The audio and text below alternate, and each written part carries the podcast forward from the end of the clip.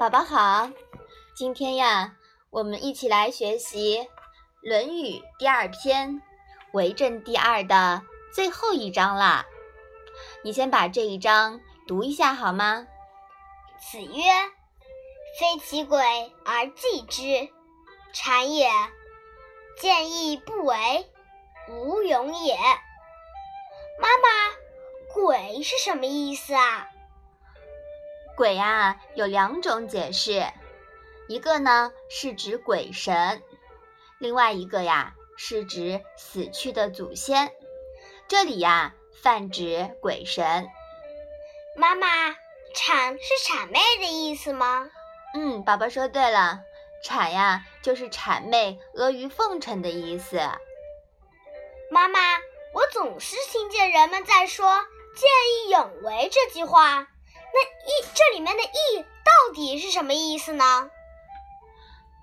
人应该做的事情啊，就是义。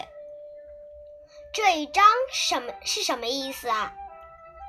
孔子说：“不是你应该祭的鬼神，你却去祭他，这就是谄媚；见到应该挺身而出的事情，却袖手旁观，这就是懦弱。”《论语集解》这本书啊，有一个注解，说的是“义”就是所宜为的意思，符合于仁礼要求的，这啊就是义。那勇呢，就是果敢勇敢。孔子把勇作为实行仁的条件之一，勇啊必须符合。仁、义、礼、智，才算是勇，否则呢，就是乱了。